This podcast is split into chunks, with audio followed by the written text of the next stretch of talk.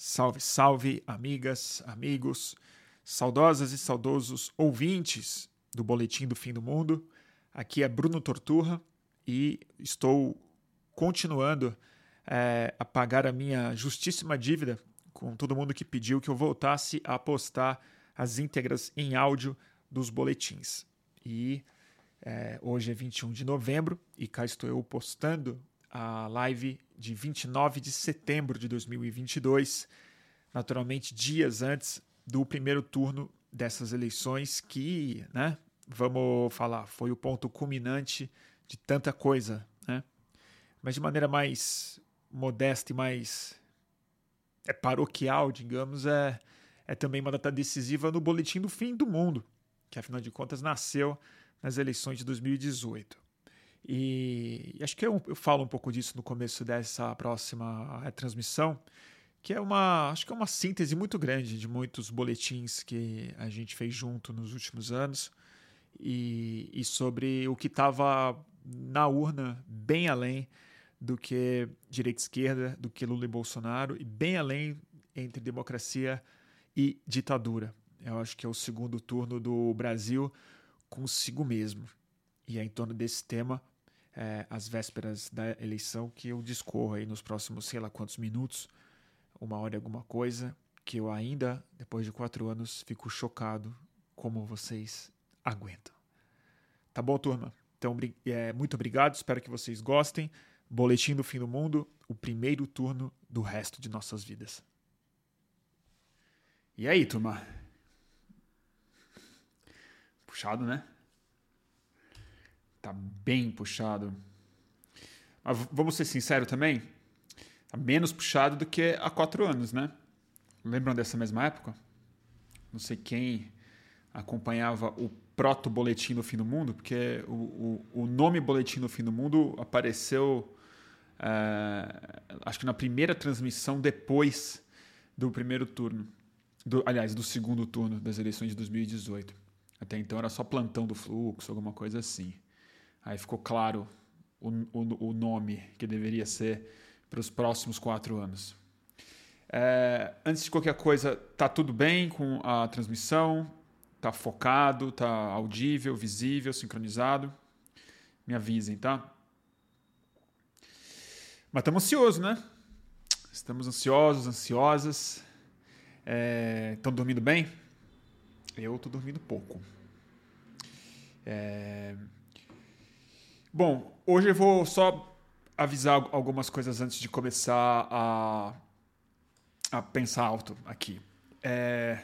Fiz uma transmissão um pouco mais cedo, vai acabar, espero eu, mais cedo do que o normal dos boletins, que, que às vezes tem mais de uma hora e meia, duas horas.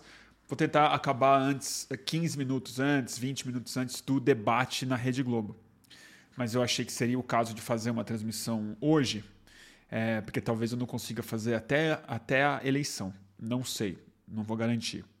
É, e tem a chance da gente ter mais um calma urgente antes das eleições. Estamos tentando encaixar a agenda minha, da Alessandra e do Greg para fazer talvez no sábado.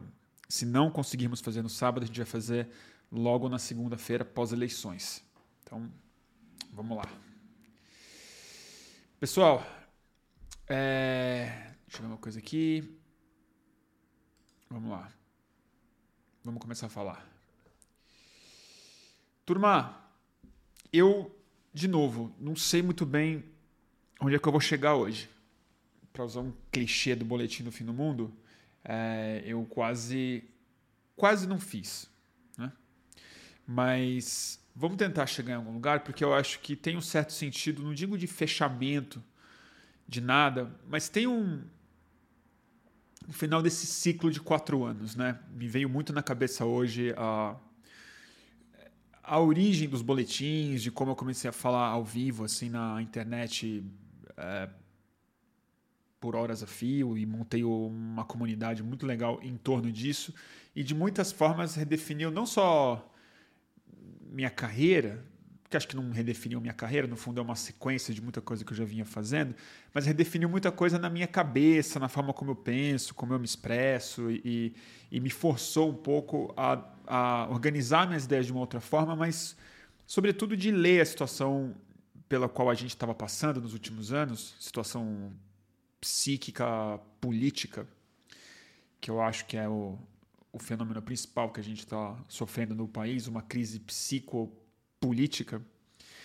E, e acho que o, esse primeiro turno, ele, de alguma maneira, ele representa um ponto de virada. Aconteça o que acontecer nele, é, ele é uma encruzilhada. A gente não vai continuar no mesmo ciclo. Ele representa algo muito distinto nessa continuidade dessa tensão absoluta e dessa distopia de muitas camadas que a gente analisou junto no, nos últimos anos. Eu digo isso mesmo assim, aconteça o que acontecer.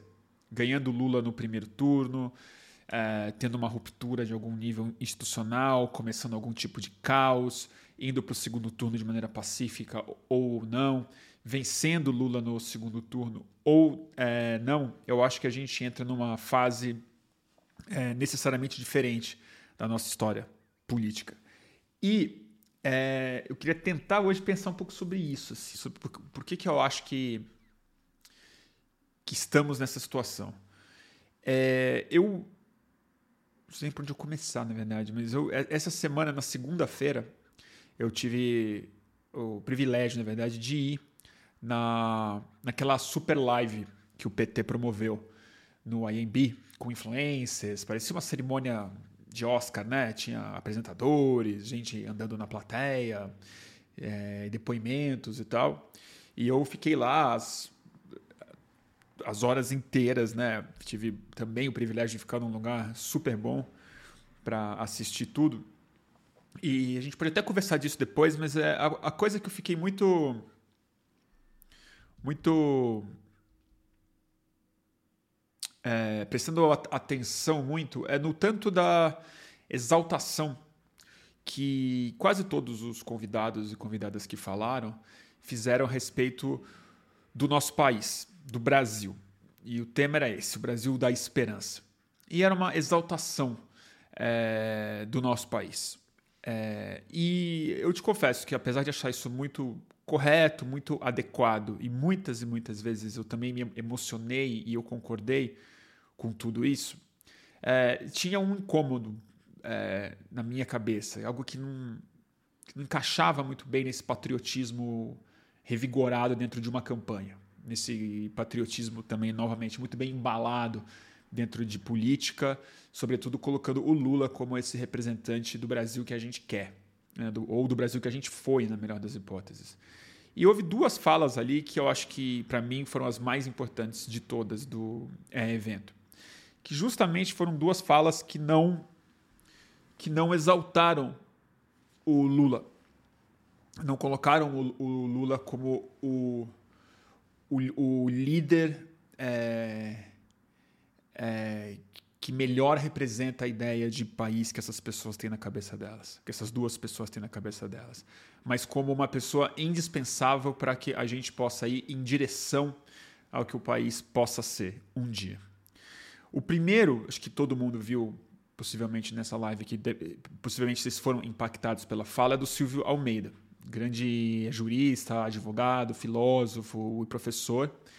É, acho que fez o discurso disparado, melhor redigido, né, o discurso que apontava de verdade para uma visão original é, dentro, de um, dentro de um evento político que, apesar de ser muito é, emocionante, ele se pautou em grande medida por uma previsibilidade, né? Tudo dentro de um script para conquistar voto, para expandir o eleitorado, para dar uma consolidada no sucesso que a campanha vem tendo até é, aqui, merecidamente. O Silvio falou de algo muito importante que eu acho, que é, é o que a gente precisa sonhar e construir, mais importante do que sonhar, é o, não é o país que o Lula criou que tem que ser recuperado. É o país que a gente nunca foi, que a gente ainda não foi. Né? É, não estava tudo bem nos anos Lula. Estava muito melhor que hoje representou uma inflexão, representou uma abertura, representou, com toda certeza. Mas é, o, algo foi dito ali que para mim é muito a ideia de Brasil que eu consigo responder de maneira mais, não digo patriótica, porque esse termo é péssimo para definir o que eu estou querendo, o que eu estou tentando tatear é, aqui, mas é, é o termo que me ufana mais, é o termo que me empolga mais em torno da ideia de país. Do Brasil que ainda não conseguiu ser. Do Brasil que se define de uma outra forma.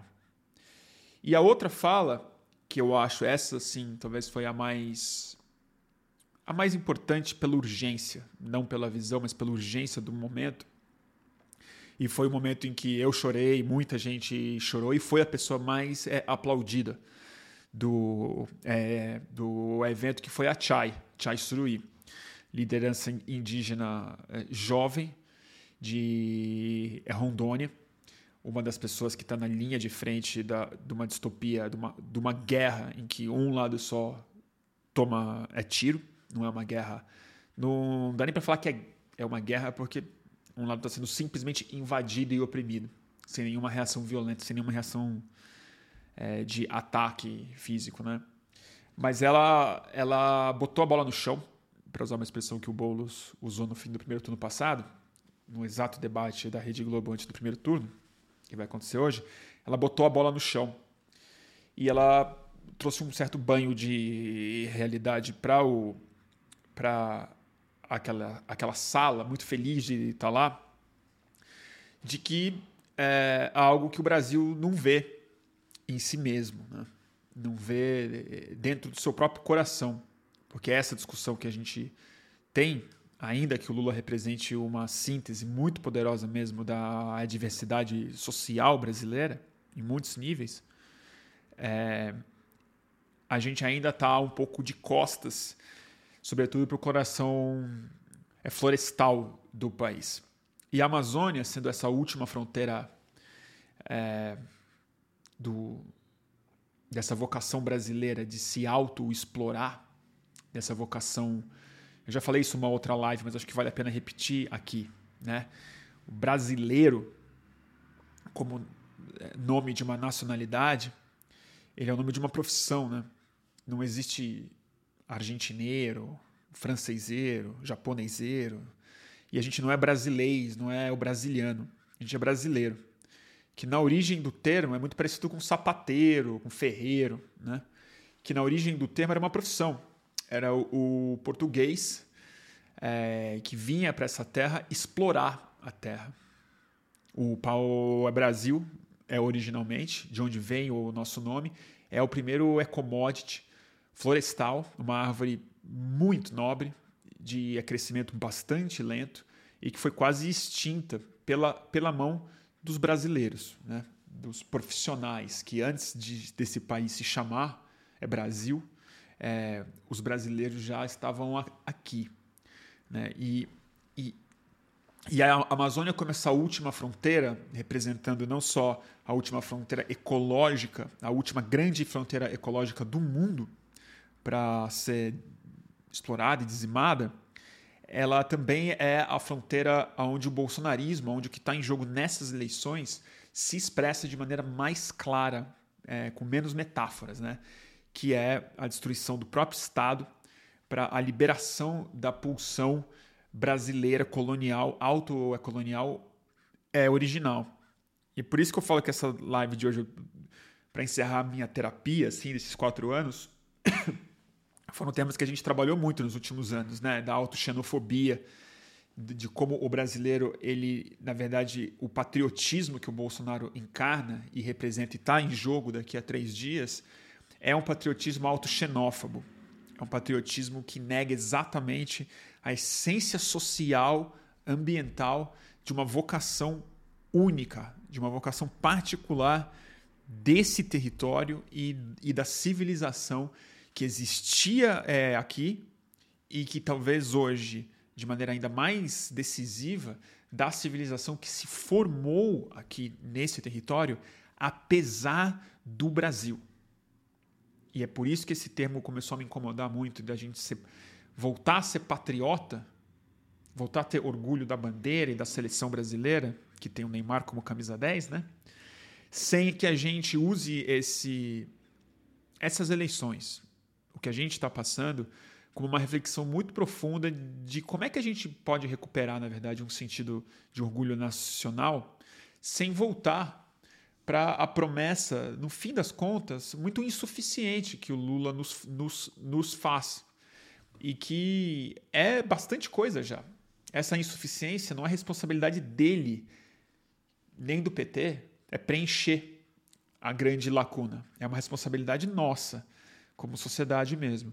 Mas que é o que, que qual, qual o risco que a gente corre se a gente simplesmente voltar atrás para ter orgulho do país que a gente foi de 2003 a 2013, 14, 16 no máximo. É, e aí que eu queria chegar um pouco, né? É, essa ilustração que eu, entre aspas, fiz, né? Eu orientei o computador a fazer, né? Usando inteligência artificial. Ela é, ela é um pouco uma, uma ilustração do que eu estava tentando tatear aqui, né? É, é, o Brasil sendo o maior inimigo do Brasil, né? do povo que se formou aqui, do ambiente que se formou é, aqui. E, e tem uma coisa muito clara nisso tudo, né? que é a gente vai fazer uma escolha no dia 2 como sociedade. E o que eu quero dizer com ser um primeiro turno do resto das nossas vidas tem algumas dimensões. Uma até muito bem conhecida dessa, dessa audiência, não preciso repetir. É o argumento número um de todo mundo que apoiou o próprio Lula. E dos mais zilionários do PIB brasileiro, aos políticos que foram mais é, adversários deles, à esquerda mais radical, aos membros da imprensa, da comunidade artística e tal, que é é uma eleição muito decisiva, existencial para a nossa democracia, certo? certo? Instituição, voto, harmonia entre diferentes, harmonia mínima, uma recuperação dos papéis institucionais dos poderes brasileiros, assim definidos na Constituição. Isso aí está tá muito claro, não preciso chover no molhado. A segunda dimensão, eu acho que ela é muito pouco observada, apesar de ser clara para muita gente. É a eleição brasileira ela é eleição, o evento climático mais importante do ano. É, não falo dessa década nem do século, porque tem muitas coisas gigantescas que precisam acontecer e que não dependem do Brasil. Mas uma coisa o Brasil tem: o Brasil tem a chave para o fracasso é, das ambições do clima do mundo. A chave para o fracasso é se a gente perde a Amazônia. Mais quatro anos disso, a, o reconhecimento social brasileiro de que esse projeto precisa seguir, o projeto de auto, de autodestruição, a vocação é brasileira como, como uma profissão de lenhadores, é, for invocada e confirmada através do patriotismo suicida do bolsonarismo, é a eleição mais decisiva do resto das nossas vidas e da resto das vidas de, de outras espécies e, e todos os seres humanos no mundo. Eu acho que é seguro afirmar que a gente perde qualquer esperança de manter o aquecimento global abaixo dos 2,5. Mas nem só isso, né? A falta da Amazônia ela não só esquenta o mundo, ela desregula absolutamente as correntes do ciclo da água, do vento, do continente e do resto do mundo todo. Então, essa é uma outra dimensão que eu acho muito pouco falada e que estranhamente traduz também um pouco do bolsonarismo, né? Que a gente sempre fala, ah, o, Brasil se diminuiu diante do mundo, né? A gente tinha tinha uma postura altiva, com o Lula particularmente, a gente foi muito influente, muito importante na, na recombinação da, da geopolítica do mundo e tal. Falei um pouco disso na última live, mas na hora que a gente se encolheu, que a gente virou um vexame, em que os líderes do mundo se afastaram do, do Brasil, irônica e tragicamente, a gente se transformou num gigante geopolítico como uma potência de destruição. A gente se tornou um país minúsculo como potência política e virou uma das maiores chaminés, um dos maiores incêndios florestais do, do mundo, lato senso. Né? A gente virou um fornecedor é, não só de commodities muito danosas para a economia mundial, como ouro ilegal, madeira, IPs sendo mandados a preço de ouro para outros países, mas mais importante do que isso, né? Assim, a, a incursão dessas forças econômicas criminais, mas globais, que também passam pelo sistema financeiro, de entender o Brasil novamente como a fronteira exploratória número um do capitalismo. Assim, né? A gente está aqui disponível para ser sugado como país. Mas tem a outra dimensão, que é a que eu queria mais explorar hoje, assim, que acho que é a, é a que não é discutida, que é por que, que o primeiro turno para mim é tão importante? Eu acho, honestamente, que a gente, caso vá para o segundo turno, a gente vai ganhar a eleição do Bolsonaro. Eu acho que o Lula ganha no segundo turno. Eu acho muito difícil o Bolsonaro tirar essa eleição das mãos da coalizão política, social, econômica e cultural, do consenso que se formou em torno do imperativo de derrotar o Bolsonaro e de botar um fim nesse governo. Então acho que a gente ganha. Mas o que a gente perde então com quatro semanas? Eu acho que vai além da, do argumento também muito repetido de que são mais quatro semanas de violência política, verdade. São mais quatro semanas para o Bolsonaro tentar dar um golpe, verdade. São mais quatro semanas com uma base reeleita no Congresso Nacional, que não vai se sentir tão ameaçada em ter a sua eleição é, invalidada e pode se reaglutinar em, em torno do Bolsonaro. Tudo isso fato. Mas tem algo que é esse conflito que eu tentei começar a falar antes, que é o conflito do Brasil consigo mesmo. Eu, eu acho que 2018 a gente viveu um grande delírio social, né? Assim, houve uma é, lava-jato, imprensa, é, cinismo, redes sociais, religião, ódio incitado na sociedade de muitos lugares, insatisfação econômica de algum nível, sabotagens de todo tipo, desrecalcaram a extrema-direita brasileira que se expressou é, de muitas formas. Também, muitas delas a gente discutiu aqui nos últimos anos, não vou me repetir. É, mas, generosamente, a gente pode jogar o, o percentual que deu de fato a vitória ao Bolsonaro, vamos dizer, 20 e tantos por cento de votos que hoje parece que ele não dispõe mais para vencer a eleição no segundo turno, é, essas pessoas a gente pode falar que elas, de alguma maneira, elas se iludiram, entraram em um delírio de alguma espécie, mesmo que ele esteja alimentado por preconceitos pessoais, por contas erradas, por um monte de coisa. Mas Hoje, eu vou te dizer, eu não consigo jogar o bolsonarismo ou as chances ou o que representa esse primeiro turno no campo do, do é delírio. É, apesar dele ainda estar tá muito bem expresso através de universos paralelos que se criaram, narrativos, de gente muito iludida, eu também não sou muito paternalista com, com, com pessoas com, com menos instrução ou menos interesse é, na política. Porque, do mesmo jeito que eu tenho muito respeito, a gente teve até essa discussão na última live com um eleitor do Ciro Gomes, que é. Eu, eu acho mesmo que o povo mais pobre brasileiro, em geral, é o que vota de maneira mais responsável. E exatamente porque eu respeito a, a, a inteligência do povo brasileiro que eu não vou é, passar a mão na cabeça em quem, depois de quatro anos de governo Bolsonaro, testemunhando o showroom de horrores que a gente passou, é, sendo a pandemia talvez a, o mais abjeto, o mais grave deles do ponto de vista social, mas exemplos não faltam, né? De, da estética à ética, da, do fundo da Amazônia à esquina eh, da Avenida Paulista, dos seus fãs aos seus correligionários, é, dos seus aliados, as suas demonstrações, é, as pessoas que ele escolheu ser adversário, ser inimigo, na verdade, o envolvimento dele com morte, com assassinos, com tudo isso de coisa, eu não acho que dá para a gente jogar mais na conta da ingenuidade ou das boas intenções quem ainda acredita no Bolsonaro, ou, digo mais, ou quem diante disso ainda escolha se abster em uma terceira via cínica que não existe, ou em algum projeto, seja da Simone Tebet, do Ciro Gomes, um voto nulo, ou a abstenção simplesmente de se colocar publicamente em relação ao que está acontecendo. Por quê?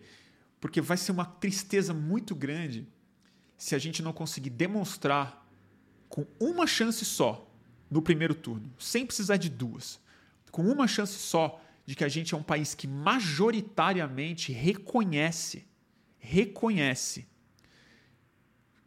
que a, que a prioridade como país, como nação, como povo brasileiro é repelir, repelir esse ódio que o Brasil sente por si mesmo. Repelir essa força que a partir de Brasília mas a partir do Rio de Janeiro, a partir de dentro do espírito do cidadão brasileiro, a partir das forças econômicas que sustentam esse verme ainda lá, a partir do, do coração das forças políticas que não removeram esse canalha de lá, esse bandido desgraçado de lá de dentro. Entendeu? Se nessa altura do campeonato, com os números colocados, com essa situação, a gente não conseguir produzir 50% mais um pau d'água, para é, olhar o país de frente e falar: ah, o Brasil precisa dar uma chance para ele ser um país e não um país que está se consumindo por ódio de si mesmo. E, aí, e não enxergar isso claramente, essa altura do campeonato, sobretudo em eleitores que ainda se consideram inteligentes de não escolher entre o Lula e o Bolsonaro essa altura do campeonato não é miopia, não é burrice, não é cegueira. É que a gente, como país, a gente está realmente adoecido. Que a gente, como Brasil, que é esse nome que eu não consigo ainda me reconciliar, a gente ainda se define como um país que não não está pronto, quase. Não está pronto para assumir as responsabilidades da civilização brasileira, não a civilização ocidental não um projeto econômico, liberal, não responsabilidade de gastos. Mas tudo isso é muito mínimo. Esse projeto que cobram, que a gente não apresenta, que o PT não apresentou um projeto completo de governo, a taxa Selic vai ser o quê? O que vou fazer com a balança, balança brasileira? Isso é perfumaria perto de um conflito psicológico que a gente está passando. A gente vai se olhar no espelho e vai se reconhecer ou não? a gente tem essa afasia social gigantesca ainda, em que menos da metade do país, depois de quatro anos disso, não é capaz de se reconhecer no espelho e entender que o que está em jogo aqui não é o passado do Lula, não é o que ele entregou para o Brasil que o Bolsonaro deixou de entregar. É se a gente vai conseguir entender esse lugar como um país que tem um povo que precisa se. Eu não sei nem definir isso. que precisa, assim. É... O que o Silva Almeida colocou. A gente pode ser uma outra coisa? Ou, ou, ou não? Ou esse país está aberto ainda? Ou esse país ainda vai dar uma segunda chance para essa autoimunidade se espalhar de uma vez por todas. A gente vai brincar de novo com o projeto que começou como uma colonização externa, mas, mas que por muito tempo, e hoje está muito claro, é uma autocolonização interna. É um ódio que a elite brasileira tem é, do povo brasileiro, que essa talvez seja a distinção que eu estou tentando fazer aqui. É muito difícil gostar do Brasil muito difícil gostar do Brasil quando a história do Brasil ela é uma história de tentar destruir a possibilidade da formação de um povo brasileiro, de uma civilização brasileira, que não se define pelo espelho europeu ou pelo espelho é, americano ou como uma rejeição com a América do Sul, que também é outro problema nosso. Mas a gente também não é um país sul-americano clássico. A gente era a maior civilização indígena de todas no continente. 9 milhões de indígenas aqui. Era um país muito mais povoado do que qualquer país europeu. Qualquer um que veio invadir a gente violentamente. E eu acho muito estranho que essa altura do campeonato, para entrar na Rede Globo, para a gente ter que discutir e ver se a gente vai ou não, se o Lula vai fazer uma performance boa ou não hoje no debate da Rede Globo, se a gente ainda está discutindo assim quem assinou a cartinha, se o merda do Neymar vai apoiar o Bolsonaro fazendo uma dancinha de TikTok, se isso vai definir o destino do país, eu acho uma coisa meio inacreditável, cara. Eu acho uma coisa meio inacreditável. Eu não sei se eu estou deixando bem claro isso, mas é. Eu tomei umas notas aqui.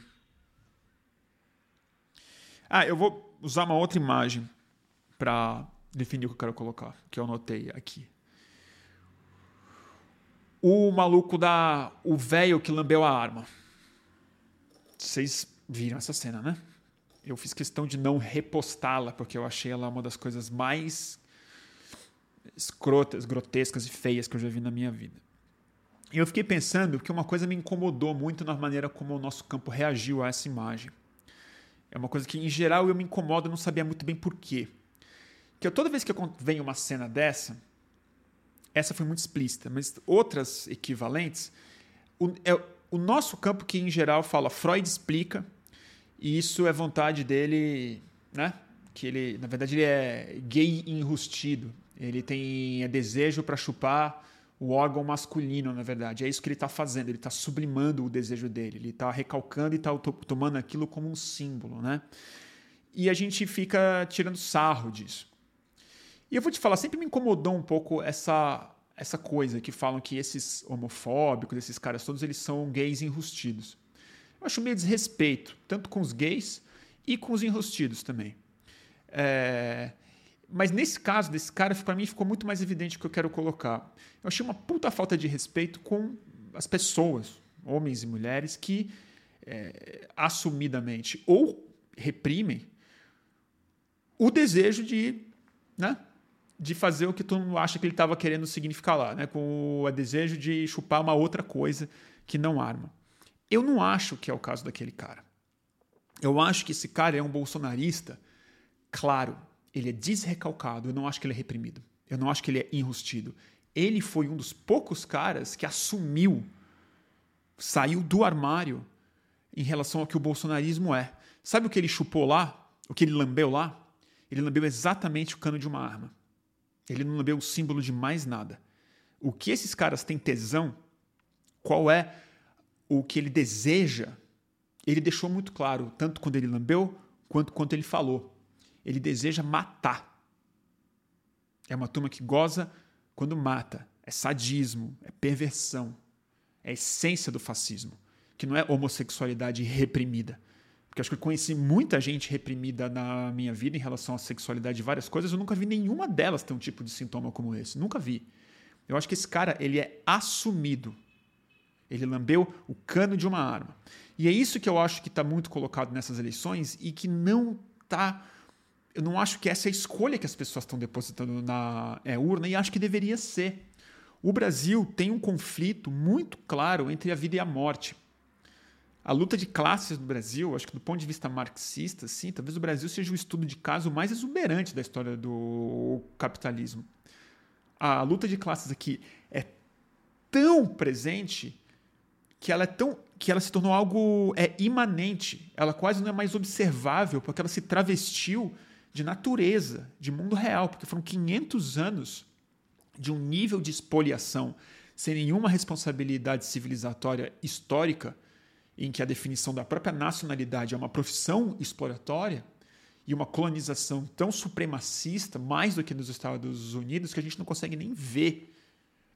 Esse mérito, eu acho que o movimento negro brasileiro tem assim colossal de ter conseguido assim na coragem, na força mesmo, revelar para mais gente a dimensão do racismo brasileiro, que para muita gente ainda segue sendo invisível. Mas que eu acho que existe uma outra dimensão que não é simplesmente a racial nem, nem a étnica, mas que já se expressa quase no suicídio do país, que é o país, eu acho, mais vivo do mundo, a maior biodiversidade do mundo ainda é aqui. São 500 anos de assassinato florestal é, metódico diligente, organizado, rentável. E ainda somos o país mais biodiverso do mundo. Fim de semana passado eu andei na Mata Atlântica. Tem um tequinho ainda assim. É cheio de coisa. Tem onça. Tem onça, tem macaco.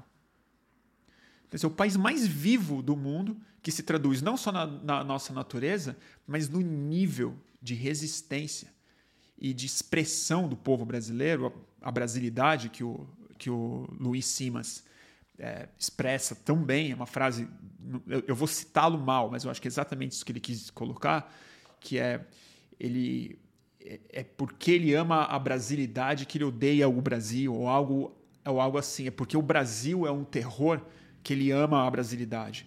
Exatamente porque a brasilidade, o povo brasileiro, é uma história de insistência em seguir vivo e se expressando de maneira única, em coalizão com esse território, em coalizão etno-botânica, em coalizão espiritual com as forças e com os arquétipos que se expressam nas nossas matas, praias e vales e canyons e tudo mais, entendeu? Na expressão dos nossos produtos, ingredientes alimentícios, que também são os mais ricos do mundo, disparado, e que o Brasil insiste, como Brasil, representado por essa bandeira, matar, matar e morrer junto.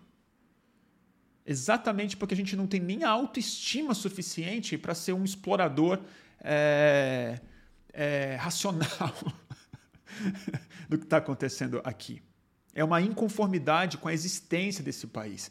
E eu acho que isso, sem exagerar mesmo, eu acho que isso é o que está inconscientemente ou de maneira imanente, melhor falando, é o que está colocado no voto nesse dia 2. É isso que me deixa tão nervoso de não ganhar no primeiro turno. Não é o risco de perder a democracia no meio do caminho.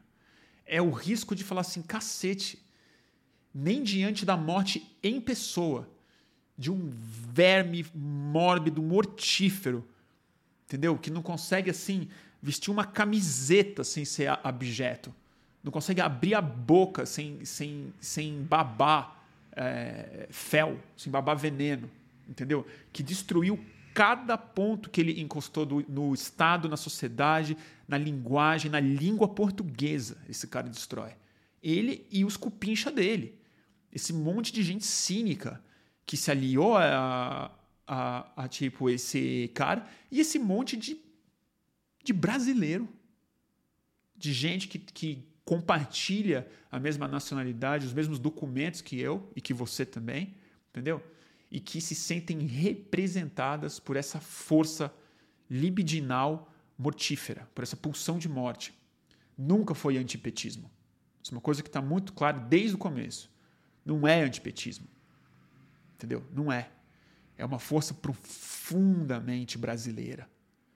Entendeu? Que é esse conflito de uma luta de classes que se dá nesse nível biológico, que é a vida contra a morte, a vontade de morrer e a insistência em viver, em permanecer vivo e florescendo, que é o que o povo brasileiro é capaz de fazer. E dessa forma.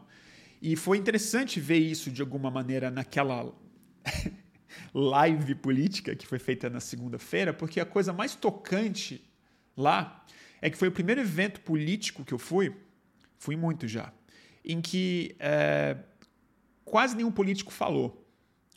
É, foi uma expressão genuína de pessoas brasileiras, com uma representação muito bem organizada, muito clara é, dessa potencialidade brasileira.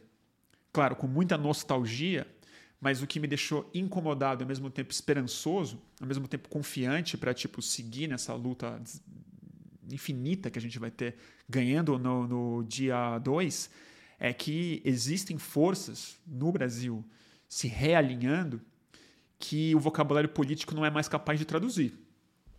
E acho que o grande desafio para a gente ganhando essa eleição, seja no primeiro ou no segundo turno, porque, novamente, eu acho que a gente vai ganhar no segundo turno se tiver. Então eu não vou ficar desesperado no primeiro. Se a gente não ganhar no primeiro turno, cabeça muito erguida, campanha vigilante, rua, argumento, força, mais aliança, e vamos ganhar no segundo, tá bom? Mas o que vai me deixar chateado é que a gente não vai provar para si mesmo que majoritariamente a gente é capaz de se olhar no espelho e ver o que está acontecendo na nossa cara, nosso rosto mesmo, como país, como, como país. Porque a prioridade, de novo, não é se reconciliar com a bandeira do Brasil. Não é. A prioridade não é se reconciliar com a camisa da seleção, com a merda da camisa da seleção brasileira que o Neymar vai vestir para ir ganhar, tentar ganhar o ex campeonato no Catar. Os caras falando de ditadura na Cuba, Venezuela, sei lá onde, entendeu? Que o PT apoia. Um monte de apologista da ditadura brasileira indo jogar bola numa, numa outra ditadura. Então, assim, essa reconciliação é a prioridade 20 na minha lista. A reconciliação que a gente precisa fazer. Nem reconciliação. É, é, é quase assim. É acordar. Acordar não é se reconciliar com a história brasileira, é o contrário. Entendeu? É, dar é começar a tentar, de maneira objetiva, não conciliar mais com essas forças que querem que continuam achando brecha para matar mais ainda a ideia de um povo brasileiro possível. Tem que ser feito é uma reconciliação com o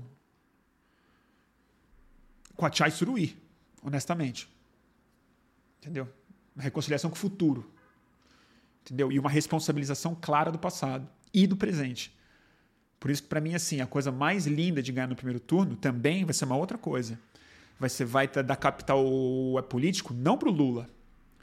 Porque o Lula, o Ademori estava numa live agora há pouco com a Marina Silva falando uma coisa muito esperta.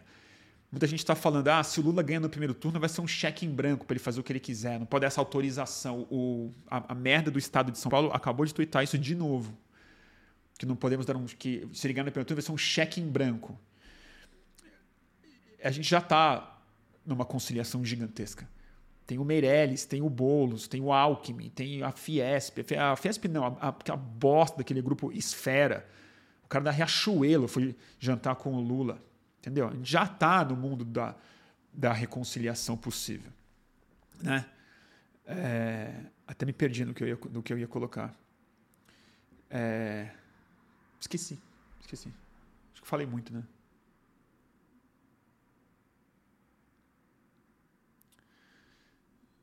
Tem que se reconciliar com outra coisa. Ah, lembrei. O capital que a gente vai ter se a gente ganha no primeiro turno não é pro Lula. É pra gente meter o Bozo na cadeia, cara. É pra maioria do Brasil falar assim, em uma chance só, a maioria do Brasil quer você fora. Fora.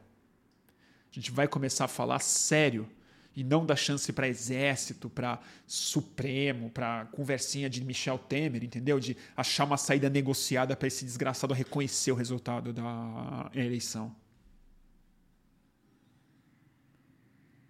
Enfim. Tô bem, fiquei meio exaltado, né?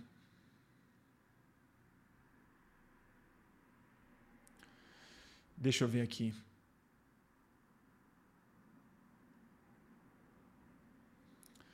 Mas é isso.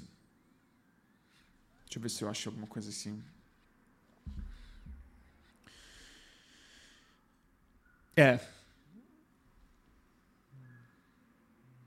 Bom, deixa eu falar um pouco aqui. Vamos ler um pouco de comentário, depois eu, eu volto. Estou um pouco disperso já. Fiquei meio bravo, desculpa.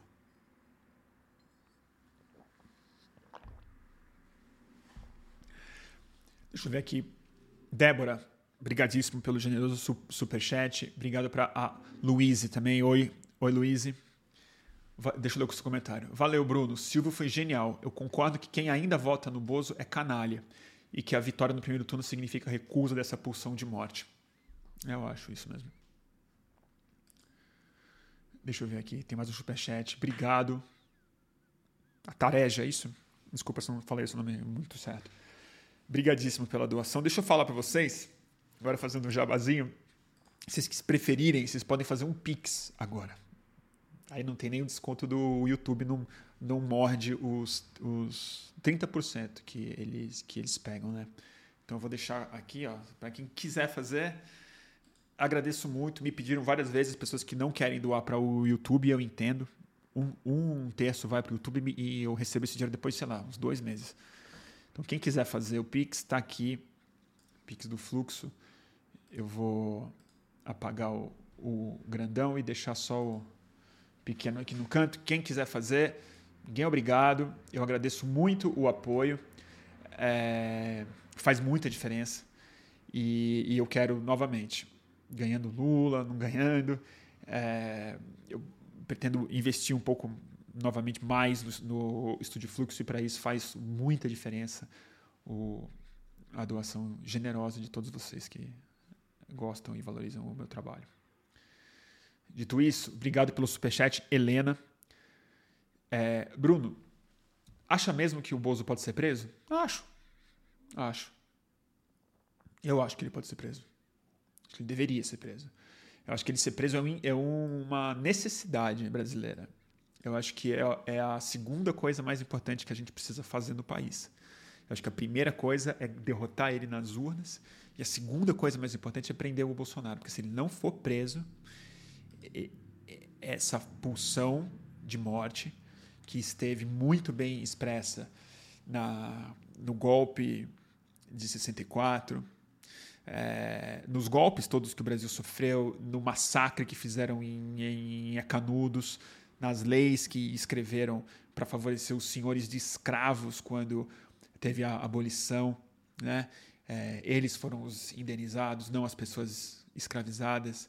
É, tudo isso, o Brasil, o Brasil é o país da conciliação é, no pior sentido da palavra. Nem deveria ser usado essa palavra, na verdade. É da acomodação de forças parasitárias cada vez mais nefastas e mórbidas no país. É, e o Bolsonaro ele tem um agravante, que é o seguinte: se a gente não for capaz de prender o Bolsonaro, a gente não é digno de dizer que tem um sistema de justiça no país. Porque a ditadura houve muitos crimes, muitos criminosos, mas o Bolsonaro, ele é um dicionário de ilegalidades. Ele comete de genocídio a fraude fiscal, a documentação fraude, uh, é, falsa, a compra de imóvel não é declarado, a, a compra de votos, a incitação de crimes como presidente da República, a associação é, a predadores da floresta, da Amazônia, de tudo, prevaricação, nepotismo. É assim, você pode prender o Bolsonaro, você tem um, você tem um menu assim, é, assim, é um buffet. É um buffet de clube. Você pode escolher o que você quiser. E, além disso, o Bolsonaro ele é uma pessoa é, com essas características muito vulgarizadas. Ela é escancarada. Vale a pena ver hoje também a, entrevista da grande repórter Juliana Edalpiva. Ela deu uma entrevista longa hoje para o Rovai e para a Dri, no Fórum 11 e meia. Hoje, só ela ver a entrevista dela. Cara, ela é uma repórter brilhante. Ela fez o trabalho que ninguém fez, que a polícia não fez. Sem tirar cinco assim, nanômetros do mérito dela, estava tudo disponível para as pessoas verem. Ela teve a diligência de não se cegar pelo excesso de clareza e ela fechou o diafragma, pôs um óculos, um óculos escuro, foi andar no sol e catou cada caco das fraudes imobiliárias e dos gabinetes do é Bolsonaro. Ela não investigou os crimes de Estado, não investigou os crimes pandêmicos, a corrupção da pandemia. Ela foi ali, ó, cartório, funcionário, ex-mulher ex, a família como uma quadrilha. Se a gente não consegue prender esse cara, fecha o país, cara. Fecha o país. Porque tem um jeito de acabar com o bolsonarismo. Entendeu? Tem um jeito de acabar com o bolsonarismo. Ele vai seguir como uma pulsão psicológica? Vai. Ele vai seguir como uma, como uma mitologia social brasileira autoiludida para esconder a escrotidão desses homens e mulheres, majoritariamente homens, que, que, que, que, que, que para não se olhar no espelho e falar eu sou escroto mesmo, precisa de um Bolsonaro e de uma fake news para falar que na verdade ele todo mundo mente menos eles, vai continuar existindo. Mas tem um jeito de acabar com a viabilidade política e do próprio Bolsonaro. É simplesmente seguir o devido processo legal e ignorar as consequências narrativas, midiáticas e, e políticas disso. Entendeu? Porque a gente viveu um pastiche de investigação no Brasil chamado Lava Jato. Custou caríssimo para o país, matou gente. A pandemia, que podia ter matado 400 mil pessoas a menos no país, ela foi gerida pelo Bolsonaro, que para mim é um filho direto da consequência do que a Lava Jato fez no país. E a Lava Jato foi essa tentativa. Um pastiche, fictícia, cínica, criminosa, errada, de através dos ritos da investigação legal do Ministério Público, do Judiciário, lá, lá, lá, lá, responsabilizar crimes feitos por agentes do Estado. Vários eram de fato criminosos, como se provou, mesmo dentro de um processo totalmente viciado.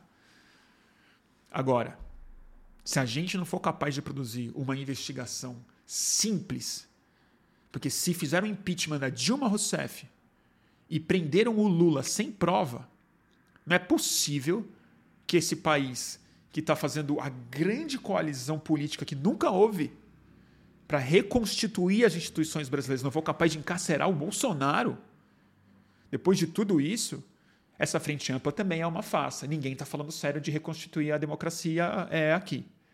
Então, para mim, assim, é a condição fundamental. É tarefa do Lula? Não é. A tarefa do Lula é simplesmente liberar de novo a Polícia Federal na mão de homens e mulheres independentes, botar um Ministério Público independente, legalista, entendeu? E só. E só. E dar as condições políticas para a justiça fazer o seu trabalho.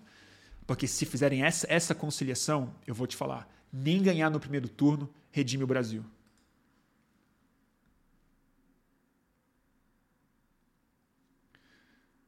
Deixa eu ler aqui. Caramba.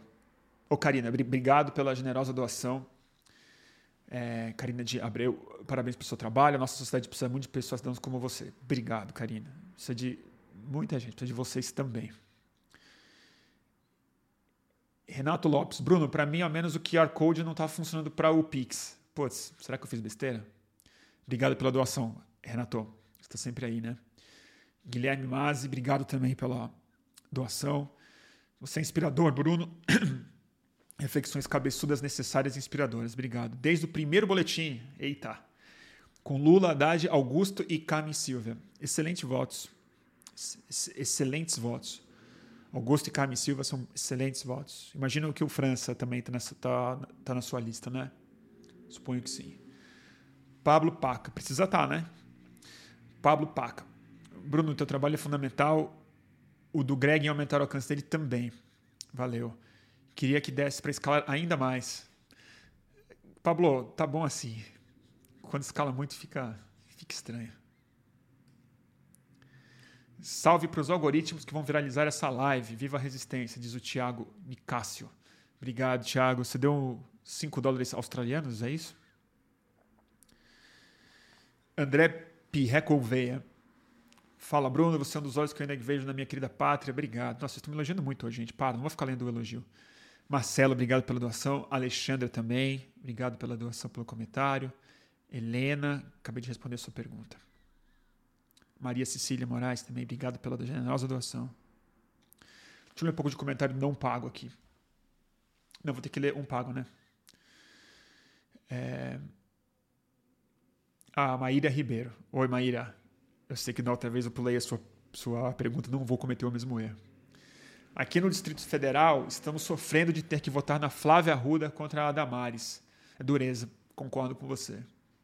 E acho que você está certa de votar na Flávia, na Flávia Arruda. Eu sei que os petistas vão ficar bravos de eu falar isso, mas a Damares, eu acho que a Flávia Arruda, apesar de ser bolsonarista e provavelmente votar idêntico a Damares voltaria, é, votaria, a Damares é um dos, um dos personagens mais nefastos e perigosos, vis do Brasil, que precisa ser ceifada já.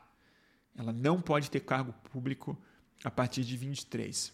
Então, e eu, eu vou te falar, eu, eu, eu valorizo ainda mais um voto útil como o seu que assim você votar numa pessoa que você também despreza, uma pessoa que você sabe que é vil, como a Flávia Arruda é, mas é, é um nível de responsabilidade alto é, para acabar com esse tipo de gente teocrática, perigosíssima como a Damares, tem que arrancar o microfone da frente dela, tem que tirar as prerrogativas dela, tem que fazer com que ela volte a ser uma pessoa menor, no espaço público brasileiro e te agradeço pelo seu voto, que é a mesma coisa que eu faria aí no Distrito Federal, lamentando meu voto, assim como com dor no coração, se eu fosse paranaense, eu votaria no Álvaro Dias.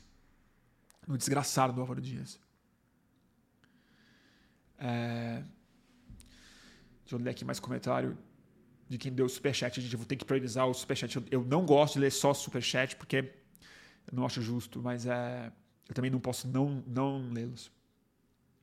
Gabriel, e o estrago que militares fizeram e ainda fazem? Eles manipulam tanto o governo em benefício próprio e se entranharam tanto no poder que serão um câncer instalado. Fala se, se fala um pouco se fala pouco deles. Eu, eu concordo em, em parte com você, Gabriel. Acho que claro, a sua, a sua análise está muito certa. Eles, eles são terríveis e eles vamos vamos esquecer. A Lava Jato abriu a porteira para o Bolsonaro passar mas o Bolsonaro ele é filho mesmo do exército brasileiro. A única formação. É... Aliás, é tão interessante pensar dessa forma, porque o Bolsonaro ele é uma. Ele é um espírito podre em uma mente rasa. Então ele, ele é uma tábula rasa como ser é, estudantil, digamos assim. Ele era um. De, deveria ter sido uma criança perversa, com, com certeza, tesão pela morte, um lambedor de fuzil mesmo é, autoritário, é, invejoso, como a gente sabe pela biografia do Bolsonaro. É, mas quem construiu a visão de mundo do Bolsonaro foi a Academia das é, Agulhas Negras. E o fato dele ser uma tábula rasa, dele não ter nenhuma inteligência própria, dele não ter nenhum estilo próprio, dele não ter um interesse próprio, dele não ter lido nenhum livro na vida, nenhum romance na vida, não sabe tocar um instrumento musical, ele, ele não tem capacidade disso, ele é de alguma maneira a demonstração pura da formação, da visão de mundo do exército brasileiro. É como se você pegasse um HD vazio, entrega para o exército e fala: preenche. Você pegar outros milicos tão escrotos quanto o Bolsonaro, mas pegar, sei lá, o Vilas Boas, Braga Neto, Mourão, esses velhos desgraçados de pijama, perverso também, General Heleno, esses caras têm outras formações também. Fizeram outros cursos, fizeram engenharia, sabem falar inglês. O Bolsonaro é o recruta zero. E eu concordo com você. Agora, o que eu não concordo com você é que se fala pouco deles. Eu acho que se tem um erro que o exército cometeu em apoiar o Bolsonaro, que o exército se expôs mais. E nos últimos anos, nos últimos anos a gente falou muito deles. Eu não acho que o Lula é a pessoa que vai fazer esse enfrentamento não será. O Lula ele é um conciliador nos, nos sentidos melhores e piores da palavra. E acho que com o exército é, ele vai conciliar, tentar conciliar, não vai mexer. Essa é uma tarefa que a gente não pode entregar para esse presidente que hoje é o nome que felizmente aglutinou o espírito de vida dentro do Brasil. Mas a gente precisa ter essa conversa como sociedade. É uma tarefa para nossa geração, não para a geração dele. Lula tem 76 anos. É, e o tempo que ele tem aqui, eu acho, de quatro anos, é para reconstituir uma série de coisas, mas a, a tarefa de construir uma institucionalidade, inclusive para o uso da força do Estado, é uma tarefa para 20, 30, 50 anos. E, e, cabe à nossa geração fazer isso. Como? Menor ideia. Só dou palpite, gente.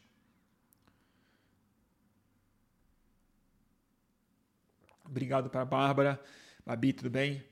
Sabemos que a Damares continuar, continuará atuando nos bastidores com a Ana Júri. Verdade. Ela vai continuar. Mas vamos dizer, Bárbara, melhor na Ana Júri do que no Senado e melhor ela sem foro privilegiado. Vamos dizer? Vamos dizer? Melhor, né? Gui Ascar, 13 reais. Obrigado pela doação auspiciosa. Sou da época do Globo girando naquela plataforma rústica e pixelada. A gente mal podia imaginar o futuro que vinha pela frente. Obrigado por esses anos de terapia em grupo. Você é da época do segunda dose, né, Gui? Meu primeiro programa de streaming. Desde 2011, gente. Cagando regra na internet. Obrigado vocês, Toma, pela doação. Daniel. Você dando muito, muito superchat hoje. Manuela, Manô. Obrigado pela doação generosa também. Voto útil na Ruda é um pouco o amadurecimento horroroso que você estava desenvolvendo. Precisamos retomar o trabalho de base. A esquerda perdeu o povo e não recuperou ainda. A Damares protege pedófilo estuprador e cristãos ainda aceitam. Pois é. Pois é.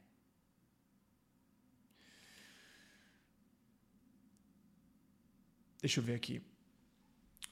Bom, tem muito comentário, não vou conseguir ler nenhuma mini fração disso.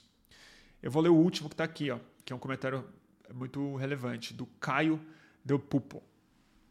Bruno, você está preocupado com os atos violentos ou golpistas no domingo? Tô. Tô. Bastante. Bastante preocupado. Mas é isso. Isso estava agendado, pessoal. Isso estava encomendado. Isso é parte de ter o Bolsonaro na presidência. E o bolsonarismo solto e o cinismo que permitiu que isso florescesse nos últimos quatro anos desimpedidamente. Por isso que ele tem que ser preso. Acho, acho que eu tenho medo do que pode acontecer. Acho que alguma coisa vai acontecer. Não sei a dimensão. Espero que seja pequeno o suficiente para que seja só uma demonstração tóxica do que o bolsonarismo é. Isso encoraja as pessoas a voltar decididamente desde a manhã ou se começar a dar confusão de manhã, que isso encoraje as pessoas que ainda, infelizmente, estão com a Tebet e com o Ciro Gomes de dar um voto lúcido e responsável para encerrar isso já no dia 2. Mas eles têm um plano para isso, é que eles são tão incompetentes e tão burros que eu, provavelmente eles não conseguem fazer com que isso ganhe a escala suficiente, ou um planejamento, ou um grau de confiança interna do próprio ciclo deles, que isso se via, viabilize como algo que é, intoxique a continuidade do processo em si.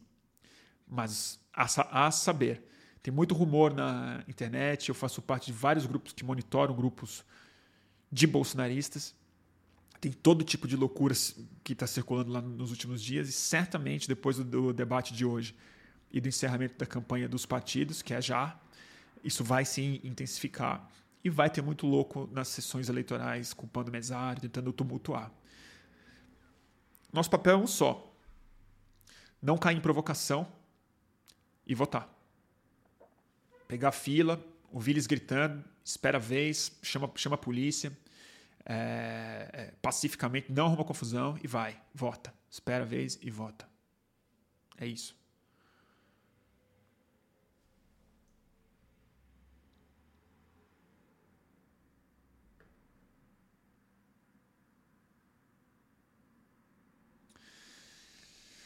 Paulo Antônio Rico. Hickley.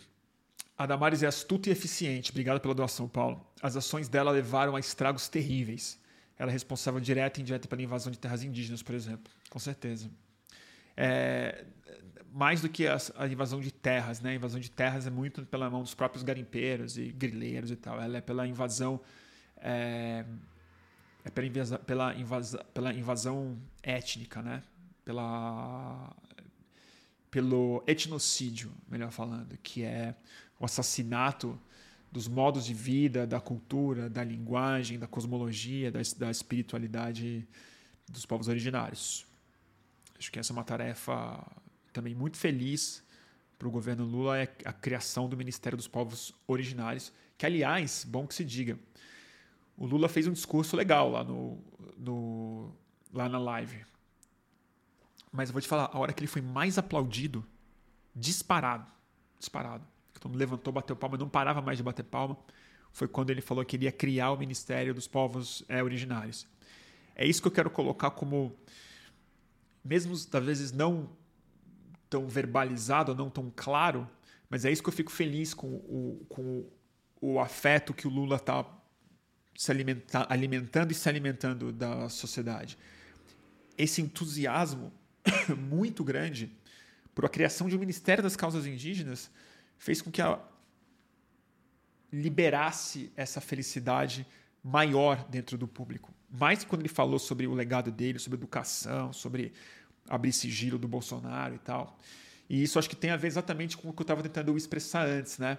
Com a vontade do Brasil se olhar no espelho, tirar o véu, tirar a bandeira da cara e olhar, ver o que, que tem atrás da bandeira que, que tem atrás dessa camisa feia da seleção? O que, que tem atrás desse patriotismo que, para gente não esquecer, vem de pátria, né? Vem de pai, de patriarcal, de patrimônio. Não é legal essa pátria. É legal a mátria, é legal a terra, é legal a, a vida que brota daqui. E é isso que eu acho que está em demanda alta política. Ainda bem. Ó, aquela Ana, obrigada pela doação. Serei mesária. Já fui mesária quatro vezes. Pela primeira vez estou tensa. Ana, te entendo super. Vai calma, vai com coragem, faz seu trabalho, não vai acontecer nada. Se der alguma confusão, chama o fiscal, chama a polícia, registra, tipo, manda a pessoa embora e é isso, cara. Vamos ganhar. Os caras vão tumultuar? Vão. Eles foram tumultuar o velório da Rainha Elizabeth, cara. Não vão tumultuar a nossa eleição? Óbvio que vão. Nosso papel é votar. E votar no Brasil ainda bem que é fácil. Uma eletrônica, não pega nem fila. Você vai lá, pum, vota, tchau, acabou. Voto computado, ninguém vai tacar fogo e nada. Jonas, obrigado pela doação. Qual cor de camisa mais safe, mais segura para ir na votação? É o que você quiser, cara. É o que você quiser. Depende de onde você mora. Se o bairro for muito bolsonarista, for muito tenso, muito violento, vai a camisa que você quiser. Bota azul, verde, branco, preto, sei lá, amarelo, vai, vai, pode vermelho, roxo. Eu vou de azul, porque eu tenho uma camiseta que eu quero votar esse ano. E é uma camiseta azul que tem um desenho de uma lula. A lula é o animal mesmo, linda, que eu comprei no final do ano passado. É um, uma lula, assim. Eu vou com ela. Para falar que eu não visto a camisa de candidato, né? Tá lá. Kamal Couto. Kamal, deixa eu te pedir uma coisa. Eu vi que você, você fez isso na outra live também. Eu vou te pedir só uma coisa. Quando você não posta tanto a mesma pergunta, porque acaba incomodando um pouco as outras pessoas no chat. E se isso vira, se isso vira método de todo mundo, vai ficar muito ruim o, chat. Aí você põe uma vez, espera ficar em silêncio, e você põe outra, que eu, eu, dou, eu dou um jeito, tá? De ler as, as perguntas. Mas eu vou ler a sua. Bruno, aos meus olhos, a probabilidade de haver um grande acordo nacional só cresce. Para muitos setores, o fascismo BR é uma ferramenta que é usada com o liberalismo de 30 em 30 anos. O grande acordo você fala de não prender o Bozo, é isso? Talvez muita gente vai querer isso. O Centrão vai querer isso. O PL vai querer isso. Mas precisa ver também, porque o Bolsonaro ele é um bicho, bicho raivoso, um bicho irracional, né? Talvez o PL também queira matar o capital político do Bolsonaro e apresentar um outro nome para o futuro. A direita convence recompor sem o Bolsonaro. O Partido Republicano nos Estados Unidos está passando por um processo perigoso parecido, que eles estão reféns do Donald Trump. Sem o Trump, parece que eles não se elegem mais. Mas lá tem primárias, é um processo político bastante distinto do que acontece aqui. Mas a melhor coisa para o Partido Republicano, de alguma forma, seria prender o Donald Trump deixar os democratas fazerem as investigações e prender, porque aí o caminho se abre para entrar alguém mais do métier. Porque por mais que o Bolsonaro seja essa, essa figura, ele é útil no poder. Fora do poder, não acho que ele vai ser muito útil para o Arthur Lira, não. Vai ser uma figura tóxica. E acho uma outra coisa. Eu acho que vai bater uma, um choque de realidade muito duro quando ele sair do poder. Porque o Bolsonaro, ele também ele é um véu que cobre a tragédia que já está instalada no país, econômica, social, política, a terra arrasada que esses caras promoveram, Paulo, o Paulo Guedes, o Tarcísio, o Bolsonaro, a Damares, o a Ricardo Salles, o Pazuello, esses caras todos, eles produziram algo que a gente ainda pela existência, pela presença do Bolsonaro na cadeira, ainda dando coice em tudo que é precioso, a gente não consegue parar para olhar. E eu acho que vai ser aquele. Passou o furacão, a gente vai olhar para os escombros e falar: nossa, olha o tempo que a gente perdeu, olha as vidas que a gente perdeu. E nessa hora, eu acho que a popularidade do Bolsonaro talvez caia, sabia? Eu acho que vai ser. Eh, claro, o que o nazismo fez com a Alemanha foi muito mais grave do que o que o Bolsonaro fez no Brasil. A Alemanha acabou fisicamente arruinada por bombas e, e, e uma geração inteira morta de homens jovens. É, mas acho que tem um processo, talvez, espero, similar, que é quando as pessoas abriram o olho, se elas acordaram, falam, nossa, o que foi que a gente fez, cara? Eu não acho que todo mundo vai fazer isso. Sobretudo os mais ricos. Mas eu acho que uma parcela da popularidade do Bolsonaro é, na hora em que a poeira baixar, talvez sem muita autocrítica, vai se afastar do Bolsonaro e vai fazer o grande eu votei no Amoedo. Eu espero.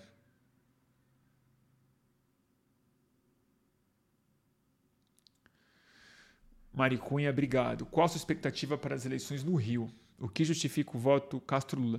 Deixa eu só ver uma coisa aqui.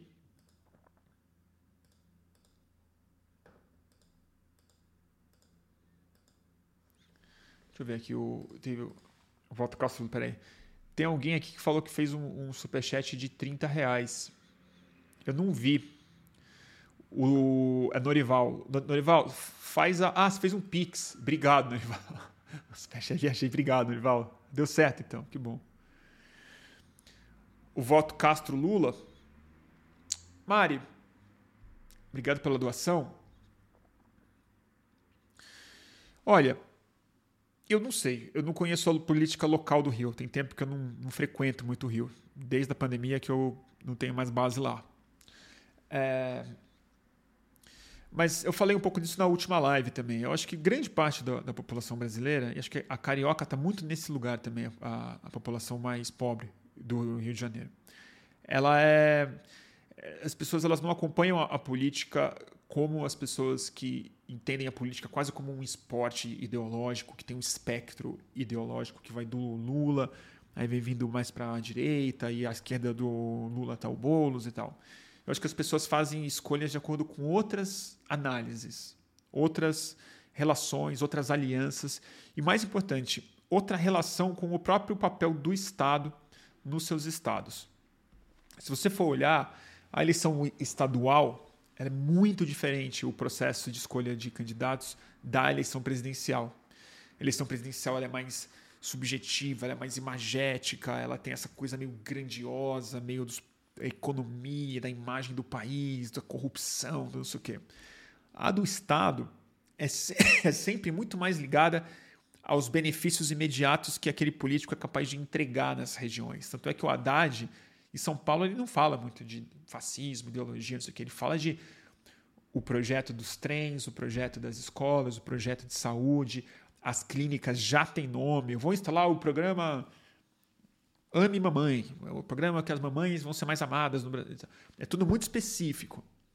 E o Rio vive uma distopia política tão grande há tanto tempo, tanto tempo, que eu acho que, sobretudo o povo mais pobre, até por uma questão de sobrevivência, de assim, vamos, vamos viver, vamos tocar a vida aqui, tem uma expectativa muito baixa em relação ao papel do é, Estado e acaba que tem uma relação pela própria lógica territorial.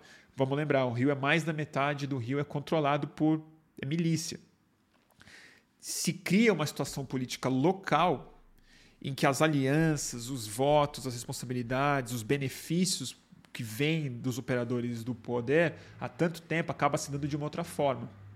Vocês lembram que o Crivella furava fila de gente para operar o para operar a catarata? É exatamente nesse nível que eu acho que o Cláudio Castro é opera. É uma região também, é um estado que a população evangélica é muito grande, muito poderosa, muito influente politicamente. É, eu acho que, infelizmente, a campanha do Freixo é, acabou tirando parte do entusiasmo necessário no começo da campanha para os militantes de esquerda assumirem uma campanha do Freixo. É, e o Lula é esse cara que tem uma memória afetiva muito grande. E vamos ver. Eu não sei. Eu estou muito. Agora, especificamente, estou mais de olho na de São Paulo. Mas eu estou bem preocupado com o resultado carioca, com certeza.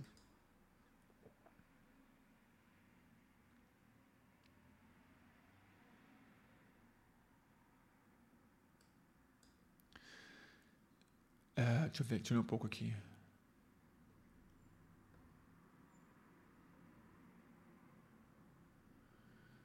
Saravá, vamos ver. Tá bom, turma? Bom, ah, não, putz, eu tô perdendo um monte de mensagem aqui. Tava nas mensagens principais. Tá bom, gente?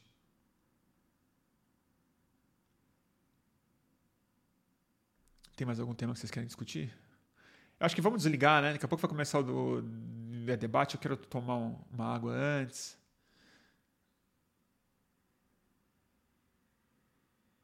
E o legislativo, Bruno? Sei lá o que dizer. Bruno, Gessé Mariano diz: O Reinaldo Azevedo disse que se o Lula vencer no primeiro turno por pouca diferença, seria mais perigoso do que vencer no segundo turno. O que acha? É o tipo de risco que eu não quero pagar para ver. Eu prefiro ganhar por uma diferença pequena no primeiro turno do que no segundo. É, eu acho que tem que liquidar a fatura. Eu acho que questionar o resultado eleitoral no primeiro turno é muito mais difícil, porque questiona-se o resultado eleitoral de cinco votos, que todo mundo vai precisar dar. Então eu discordo do Reinaldão. Apesar dele estar tá, é, fazendo análises muito boas nos últimos anos. Mas eu discordo. Eu entendo o que ele está falando. Eu acho que pode ser. Pode ser. Mas eu prefiro não descobrir isso deixando para o segundo turno, porque eu acho que entram outros riscos em jogo. Entram outras, fora o tempo, outros elementos em jogo. Fernanda Lima está pedindo aqui. Eu voto em react do debate. Nunca te pedi nada, Bruno. Não vou fazer, gente. Não vou fazer. Eu vou. Vai até uma da manhã. Não, não tenho nem voz para isso mais quero ver concentrado, vou passar nervoso. Daniela Faria, Bruno, viu alguma pesquisa para o legislativo aí? Não vi. Alguma chance do Safatli entrar? Chance tem. Acho difícil. Acho difícil. Acho uma campanha heróica, mas é muito voto que precisa. Precisa de muito voto próprio dele. Precisa de mais de 30 mil votos próprios. Não é fácil com tanta campanha de esquerda mais bem articulada, com dinheiro, mais na rua e tal. Mas ele tem chance sim. Tem chance sim. Acho que se ele faz os 30, talvez ele seja puxado pelos grandes puxadores de voto do, do PSOL. Mas ele vai precisar ser puxado. Ah, e é isso. Gente vai ter o Demore fazendo react, vai ter o Orlando Calheiros fazendo react, tudo gente ótima. Escolham os melhores react e tal. Eu vou, na melhor das hipóteses, tweetar 38 mil em São Paulo, diz o Rafael Alves. É voto pra cacete, gente. 50, 33 aí por mim, turma. Acho que a Daniela é de Brasília, né, Daniela? Tá bom, pessoal? Safatri, Arruda Botelho, Erika Hilton ou Boulos? Cara, não vou responder. Tem muitos amigos meus nessa lista aí. A única que não é amiga é a Érica, que eu só conheço de dar oi. O Safatli não é um amigo próximo, mas é um cara que eu tenho muito carinho, gosto muito dele e acho que a recíproca parece ser verdadeira. É um cara que eu gostaria muito que se elegesse. O Augusto é meu amigão, o Boulos também é meu amigão, a Sônia Guajajara é minha amiga. Então eu estou numa saia justa para declarar voto, porque eu vou chatear amigo e aí fica uma situação cabotina mesmo. Vai do que você achar melhor, gente. Do que você sentir que tem mais eco.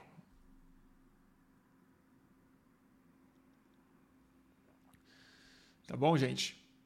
Ó, 5033 no Rio, diz o Never. É o pastor Henrique Vieira. Outro bom voto.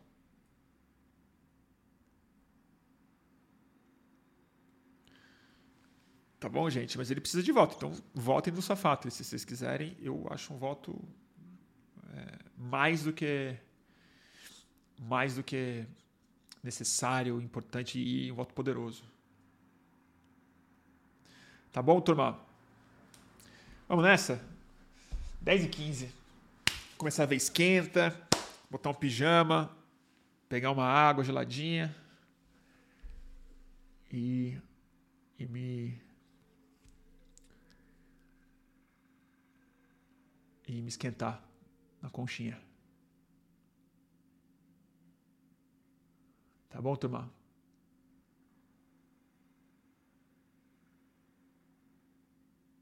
Estou indo aqui os comentários de vocês. Vocês estão especulando o meu voto, né? Não vou falar. Tatiana Rock do Rio de Janeiro. Acho que no Rio, eu vou te falar sinceramente, acho que eu votaria na Tatiana Rock. Se meu voto fosse no Rio, eu votaria nela. Também é minha amiga. E... Mas eu acho a Tatiana Rock necessária. Cariocas, não deixa essa pra. Não percam essa, essa, essa chance. Muita qualidade boa na Tatiana Rock. E acho que, inclusive, fora tudo que ela representa e pensa, vai ser uma legisladora eficiente. Ela vai liderar a bancada, tem gosto pela, pela coisa. Dialogar bem lá. Tá bom, turma? Então, gente, eu acho que a gente vai fazer um calmo urgente no sábado, em algum momento, antes das eleições, com Gregório e Alessandra Urufino. Se não fizer, não vou prometer um boletim do fim do mundo antes da eleição. Se der na telha, eu faço. Se acontecer alguma coisa muito louca, eu faço. Mas por enquanto, vamos finalizar essa transmissão com leveza, coragem, amor no coração e sede de justiça com o Bolsonaro e o bolsonarismo. A gente tem que pegar esses caras depois. Tem que tirar esse.